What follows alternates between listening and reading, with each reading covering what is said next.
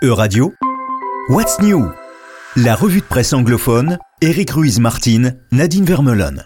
After a period of relative media quietness, the border passing at Melilla grabbed the European headlines again this week when over 20 migrants died in what Spanish Prime Minister Pedro Sanchez called a violent assault on the border fence. Good morning, Eric. How did European media react to this tragic event? Good morning, Nadine. At least 23 migrants died last week in an attempt to reach Melilla enclave. According to Ashifa Kassam, The Guardian, NGOs say that the toll could be as high as 37. According to El País, almost 2,000 migrants tried to break into border control and 113 of them made it to Spain, where they were detained for health reasons. Apparently, the police was ill equipped for this and only 16 agents were displayed at the border to stop the attempt, writes El Mundo. La Vanguardia published exclusive footage of two days before the incident, where police and migrants had a brutal fight close to the border. The lack of accountability of the Moroccan police is worrying several human rights organizations in Spain. In this sense, Cadena Ser denounced how the Moroccan police wanted to bury the dead corpses without carrying out a formal investigation. And how did Spanish and European institutions react to such a display of violence at the backyard of an EU country? Well, Prime Minister Pedro Sanchez defended the action by stating that the security staff was defending national integrity, highlighted France 24.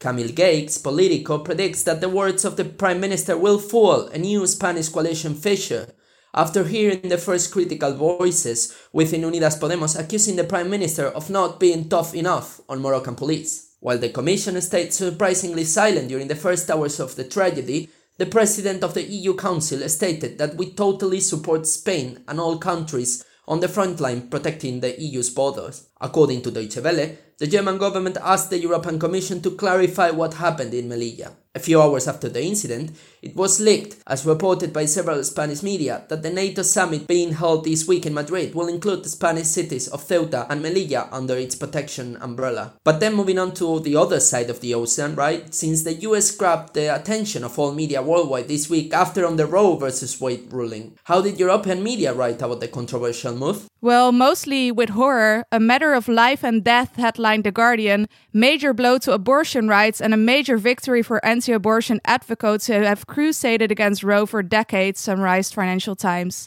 In its article, Why This Day Was a Landmark in the History of the Country, the BBC wrote that millions of women will now lose access to abortion, predicted the news outlet, overturning half a century of women's rights, added Spanish outlet El País.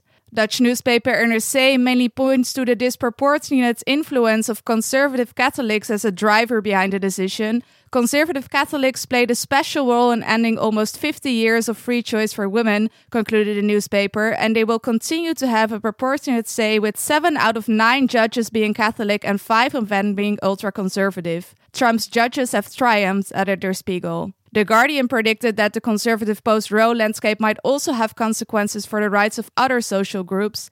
I'm very afraid, is how the newspaper summarized the sentiment among same sex couples. How will this end? asked Der Spiegel with pessimism.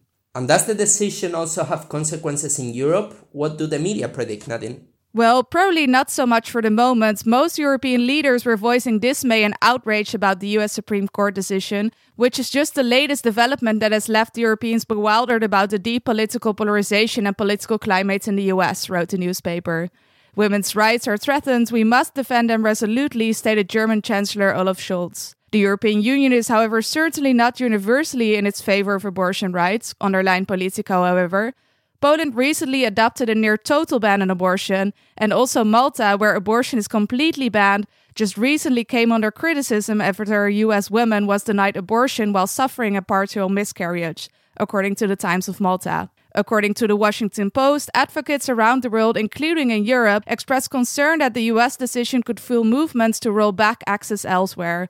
A network of ultra Christian, anti abortion, and far right organization is building momentum in its quest to influence abortion policy in Europe, wrote The Guardian recently in the light of the US developments. It is referring to the political network of values and Agenda Europe network seeking to replicate anti choice policies from the US. Well, thank you, Nadine, and for the listeners, thank you for listening to this week's What's News. And next week, we'll be back with a new overview. Bye bye. Bye bye. C'était What's New, la revue de presse anglophone, à retrouver également sur euradio.fr.